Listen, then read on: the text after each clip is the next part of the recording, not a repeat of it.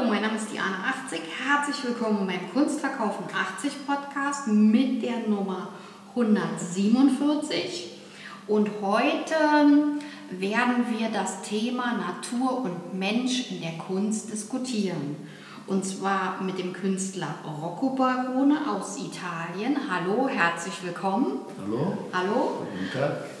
Und dann mit der Alexandra Barone, mit der Galeristin der Galerie Bottega Barone hier in Berlin. Hallo. Hallo, vielen Dank fürs äh, Einladen. Ja, gerne. ja.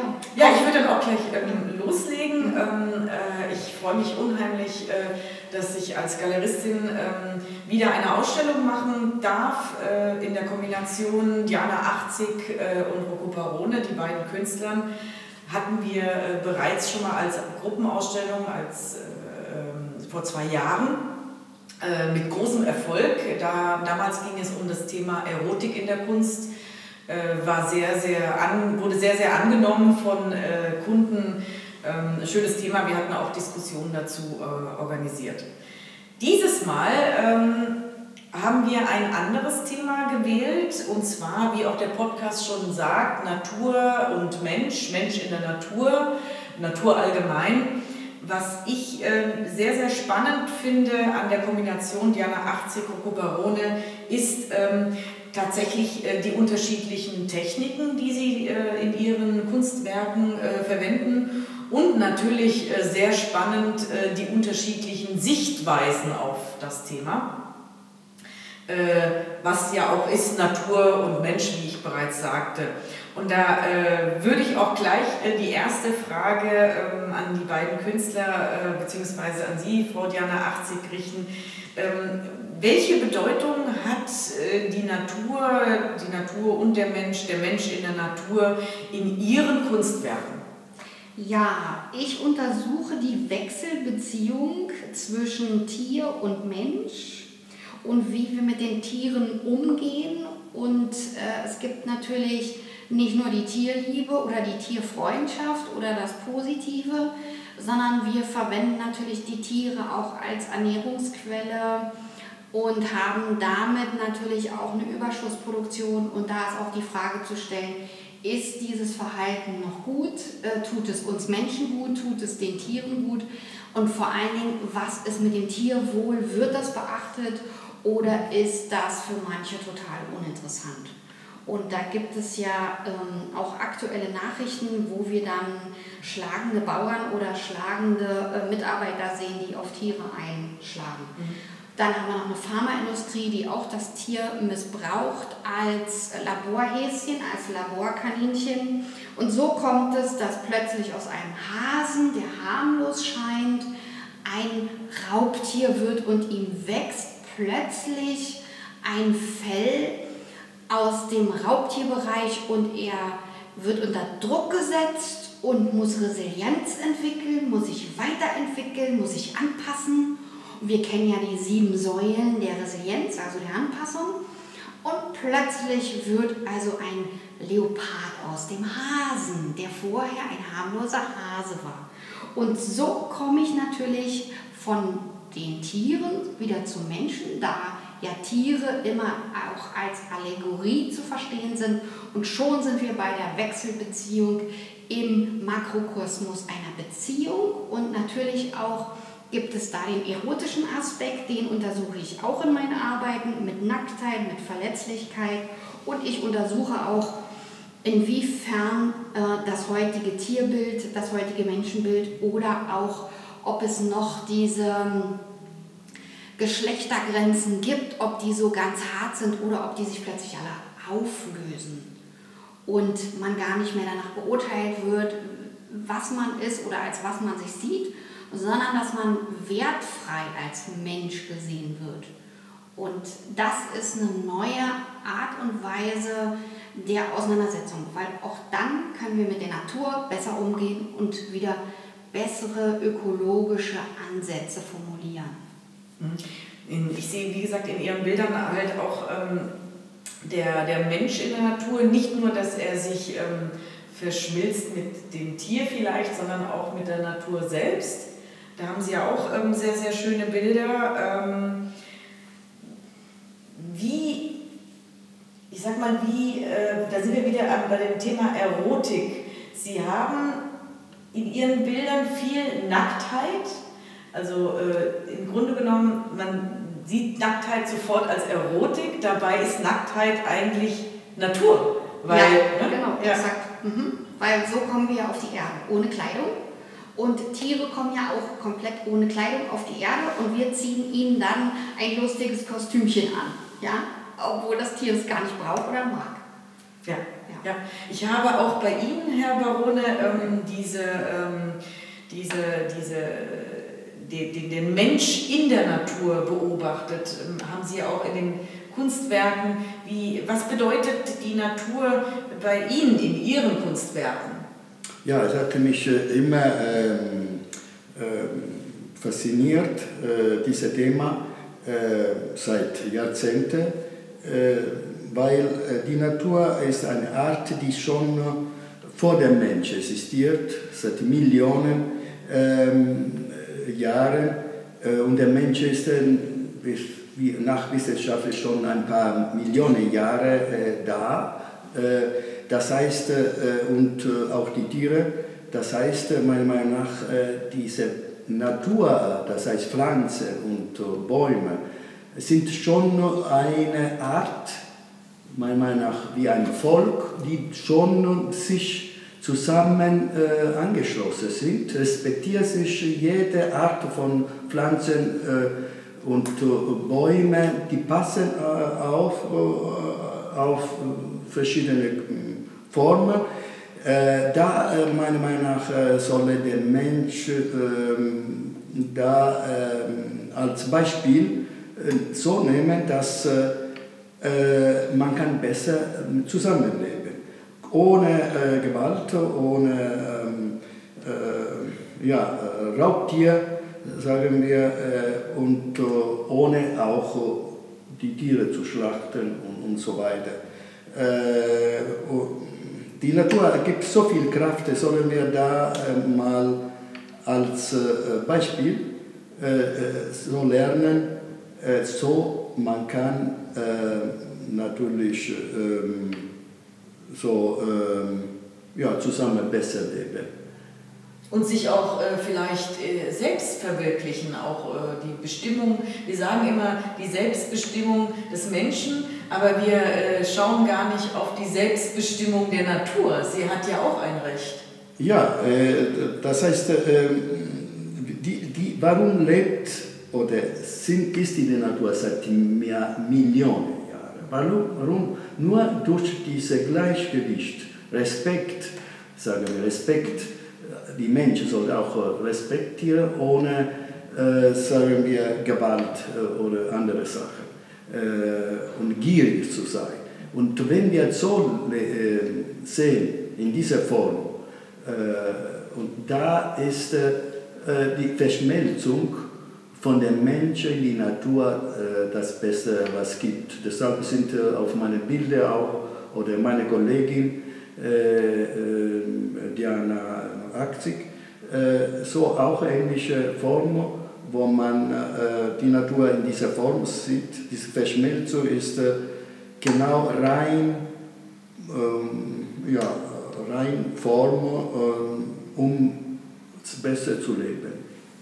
Sie, Sie haben auch gesprochen, Sie haben äh, gesagt, äh, die Natur ähm, hat äh, auch äh, eine enorme Kraft. Es ist ja auch erwiesen, es gibt zahlreiche Studien von Wissenschaftlern, die sich äh, seit Jahrzehnten mit der Frage befassen, wie die Natur auf unsere Psyche wirkt. Und das Ergebnis ist ganz klar. Ein paar Minuten schon in der Natur, der Puls, der Blutdruck sinkt, Herzrhythmus wird äh, flexibler, äh, regelmäßiger und wir können flexibler auf Belastung, auf Stress reagieren und äh, haben dadurch auch eine gewisse Resilienz.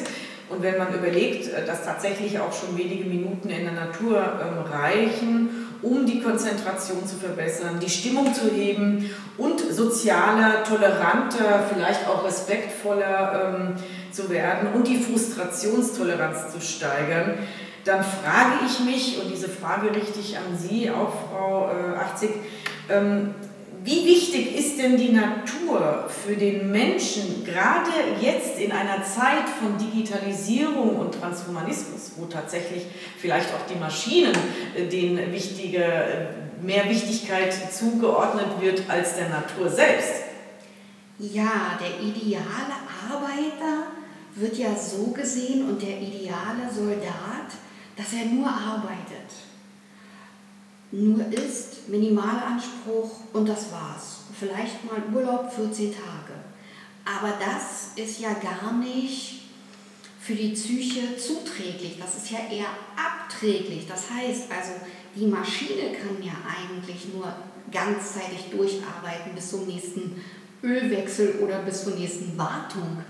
Natürlich ist es interessant, wenn man den Transhumanismus ähm, fortschrittlich, äh, fortschrittlich begreift ähm, als Ergänzung. Das heißt also, jemand kann schlecht hören, man baut ihm ein besseres Hören ein, also ein Hörgerät, mit dem er besser äh, hören kann oder besser sehen kann, also dass man die Optik verbessert oder vielleicht auch die Haptik oder wenn ein Arm fehlt, wenn ein Bein fehlt, dass man das ersetzt oder vielleicht sogar in einem Exoskelett, ähm, dass Menschen wieder aus dem Rollstuhl aufstehen.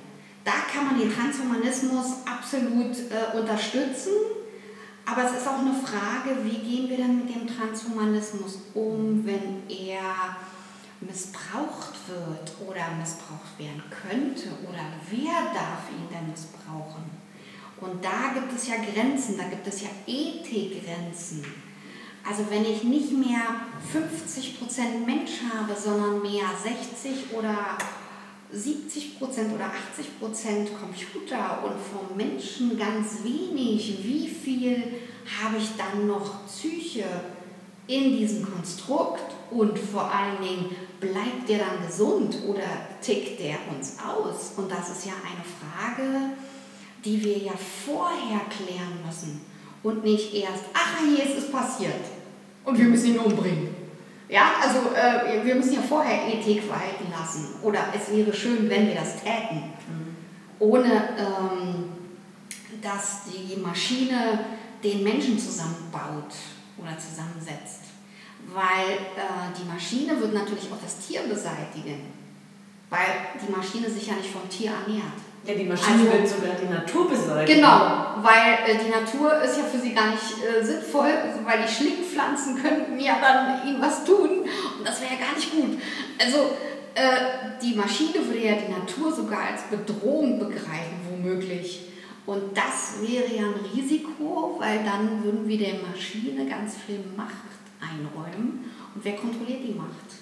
Genau. Der Konzern, wir selbst oder wer? Ja, ja sehr, sehr, sehr interessante Frage. Ja. Zumal äh, Transhumanismus, äh, wenn man überlegt, äh, man gibt äh, ja viel mehr Wichtigkeit einer Maschine, was Sie auch schon mhm. gesagt haben vor 80 ähm, als der Natur. Also ich finde das schon fast blasphemisch, äh, weil die Natur, wie auch Sie schon sagten, Herr Barone, war zuerst da. Also erst war die Natur da, dann kommt der Mensch und irgendwann mal kommt die Technik. Und ich weiß nicht, ob das blasphemisch ist zu denken, ähm, ich als Mensch oder ich als Maschine kann äh, alles machen. Nein, die Natur wird dann wahrscheinlich, äh, wie sagte Darwin, der, die Natur braucht uns gar nicht. Also wie wichtig ist die Natur gerade in diesen Zeiten, Herr Baron? Ja, die, äh, diese, äh, die Technik war und ist äh, ja, der Mensch hatte die Technik äh, äh, entwickelt, die viele für wissenschaftliche Formen, äh, Gesundheit und so weiter sehr hilft. Aber äh, von der Seite, wenn man übertreibt, äh, wird die Technik uns holen. Äh, das ist wahrscheinlich in der Form, wenn man die Technik begrenzt. In Versuchung, Tierversuchung oder Menschversuchung und so weiter.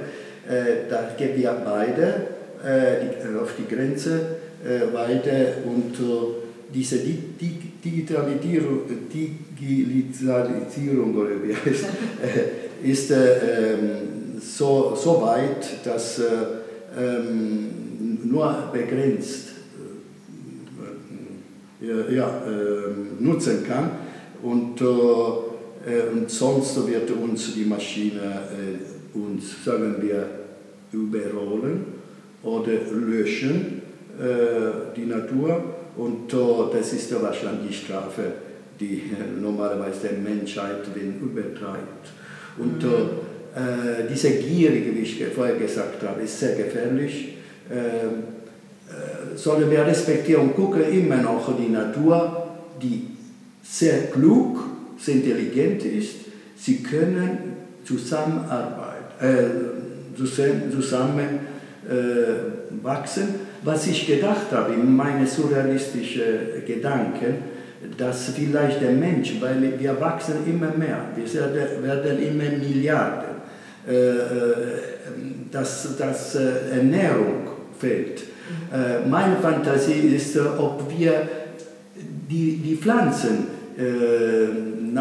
gucken, dass wir Pflanzen werden, da habe ich immer seit Jahrzehnten unsere Hader an die, an die Erde, Erde, sagen wir, gepflanzt, dass wir eines Tages wie Pflanzen und die Sonne leben. Vielleicht war es so früher, dass äh, die Pflanzen haben sie sich äh, von Menschen auf die Pflanzen, um zu retten. Wer weiß, wie war es vor hunderte von Millionen Jahren. Es gibt keinen Nachweis, aber vielleicht war es so wie wir. Und dann haben sie sich gepflanzt, um sie überlegen. Und unser Atem äh, vom Wasser, von Erde und Sonne haben diese intelligente Kreaturen äh, sich äh, beide, äh, sich, vielleicht müssen wir auch so. Ich habe auch ein Bild gemalt, 1966, äh, wo diese Pflanzen, die, die, die, der Körper als der Pflanze, Körper als Pflanze seine Wurzeln so, und nach oben hat es sich Energie von der Sonne ernährt. Und das ist meine Fantasie und die verschmilzt zusammen. Jetzt. Ja, der, der, der Mensch als Pflanze, super interessante Idee. Ja, äh, der Seelenbaum funktioniert ja ähnlich. Wenn äh, Kinder benachteiligt sind und äh, in ihrer Entwicklung, in ihrer kindlichen Entwicklung Elternteile zu spät kommen oder äh, im Sinne von nicht vorhanden sind oder äh, es neue Väter, neue Mütter gibt, ähm, dann sehen wir hier auch ein Ungleichgewicht, ähm, dass sozusagen die Wurzeln fehlen, wie bei der Pflanze, in der kindlichen Entwicklung. Und am Ende ist es so, dass im Erwachsenenleben das Selbstbewusstsein entweder teilweise da ist oder gar nicht oder nur noch hinterfragt wird, aber gar keine Behauptung mehr existent ist und der Mensch ständig guckt, wie ist die Außenwelt, wie reagiert die Außenwelt, was hat die für eine Meinung von mir. Also ständige Hinterfragung, Selbstzweifel und gar nicht Souveränität. Mhm. Was wir aber brauchen in der heutigen Zeit, weil wir müssen ja mit digitalen Dingen umgehen und das ist ja eine neue Herausforderung und dafür brauchen wir Selbstbewusstsein. Mhm. Womit wir wieder bei der, bei der Digitalisierung sind. Genau. Das ist ja auch ähm, sehr interessant. Äh, dass das Thema dieser Ausstellung ist Scala Naturae, ähm, wurde von Platon und äh, Aristoteles geprägt. Sie sagten damals, alles hat seinen Ursprung in der Natur. Ähm, und die Spitze der Evolution ist der Mensch. Aber das wird ja oft äh, im Transhumanismus völlig falsch verstanden, äh, weil wenn man es übertreibt, das hat ja auch Herr Baron gesagt und Sie mhm. auch, Frau 80, dann kann die Natur uns auslöschen, weil die Natur, äh, die hat schon vor uns existiert und die wird auch wahrscheinlich nach uns existieren. Ja, ich freue mich unheimlich. Die Ausstellung läuft noch bis zum 30.09. Scala Nature, Natur, Mensch und Tier. Ähm, Doppelausstellung von Diana 80 und äh, Rico Barone bis zum 30. September in unserer Galerie Bottega Barone in der Lützowstraße 38 in 10785 Berlin. Ähm, auf unserer Webseite finden Sie weitere Informationen www.bottegabarone.berlin und äh, da finden Sie auch Informationen zu den Öffnungszeiten, Montag bis Freitag 15 bis 18 Uhr und Samstag und Sonntag nach Vereinbarung. Mhm. Vielen herzlichen Dank, Frau äh, 80. Ja, gerne. Mhm. Und vielen Dank, Herr Barone. Ja, Dankeschön. wunderbar. Und wir würden uns natürlich alle freuen über Likes äh, für diesen äh, Podcast oder diese Podcast-Folge. Und bitte abonnieren Sie auch unseren Kanal und ähm, schreiben Sie uns Anregungen, Fragen oder auch Themenvorschläge gerne per, gerne per Mail. Ich verlinke die Mail in den Show Notes und auch nochmal die Adresse der Galerie ähm, Bottega Barona verlinke ich auch nochmal in den Show Notes. Also bis dann. Tschüss. Tschüss. Tschüss. Tschüss.